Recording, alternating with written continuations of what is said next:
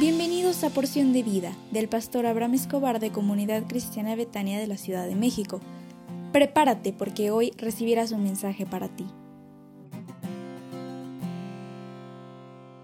Hola, ¿cómo estás? Din Don Dan, muy buenos días. Hoy es un gran día porque Dios está contigo y yo sé que Él te ayudará en todas las cosas que tú emprendas. Dios tiene un propósito de bendición para tu vida. ¿Tú lo sabías? Y ese propósito lo quiere cumplir en ti en esta semana. Hoy quiero concluir la serie del pánico a la paz. Y espero que haya sido de bendición para tu vida. Y el tema que quiero tocar para concluir esta serie es cuatro aspectos del plan de Dios para ti. El primer paso para experimentar libertad del temor en nuestra vida es reconocer que Dios es digno de nuestra reverencia. El segundo paso es someter nuestra vida y nuestros temores a su autoridad al recibir a su Hijo Jesús como Señor y Salvador quiero revisar estos cuatro aspectos del plan de Dios para tu vida. Uno, el propósito de Dios para ti es tu salvación. ¿Qué movió a Dios para enviar a su Hijo a la tierra? ¿Condenarla? No.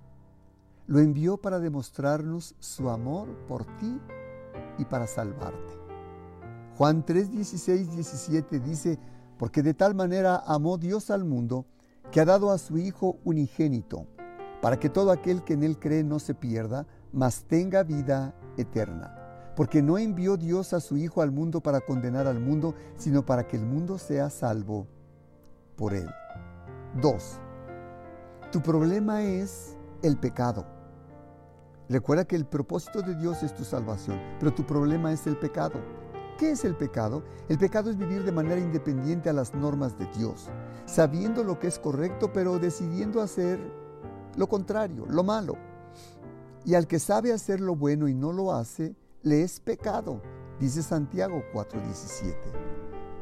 ¿Cuál es la consecuencia del pecado? La Biblia dice que es la muerte espiritual, es decir, la separación espiritual con Dios. Así que yo te pido que si has pecado, arrepiéntete, ven a Dios y confiésale tu pecado, y Él es fiel y justo para perdonar tus pecados y limpiarte de toda maldad. 3.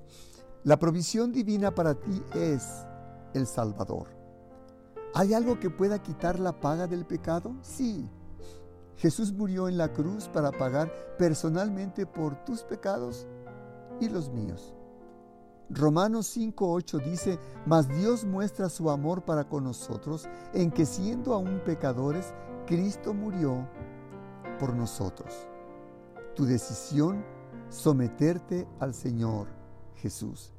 Deposita tu fe en Cristo Jesús y acéptale como tu Señor y Salvador personal y deja de confiar en las buenas obras como medio para ganar el favor de Dios.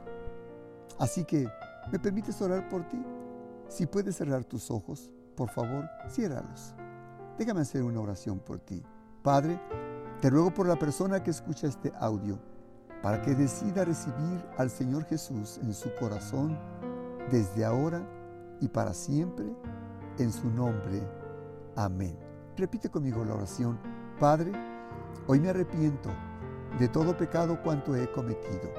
Me avergüenzo de cuanto he hecho en la vida pero hoy decido, me avergüenzo de no volverlo a hacer y hoy decido recibir al Señor Jesús como mi Señor y mi Salvador, obedecerle y estar en su palabra desde ahora y para siempre, en el nombre del Señor Jesús. Amén. Gracias a Dios. Qué hermoso, qué hermoso momento. Oye, eh, hoy tenemos nuestro Instituto Bíblico a las 20 horas con la hermosa materia Familias Extraordinarias de la Biblia, con nuestros profesores Arturo y Conchita Rojas, y será de mucha bendición para todos. Así que prepara tu tiempo y tu corazón, pues te esperamos con mucho cariño por Zoom. Te envío la liga a su tiempo. Que Dios te bendiga.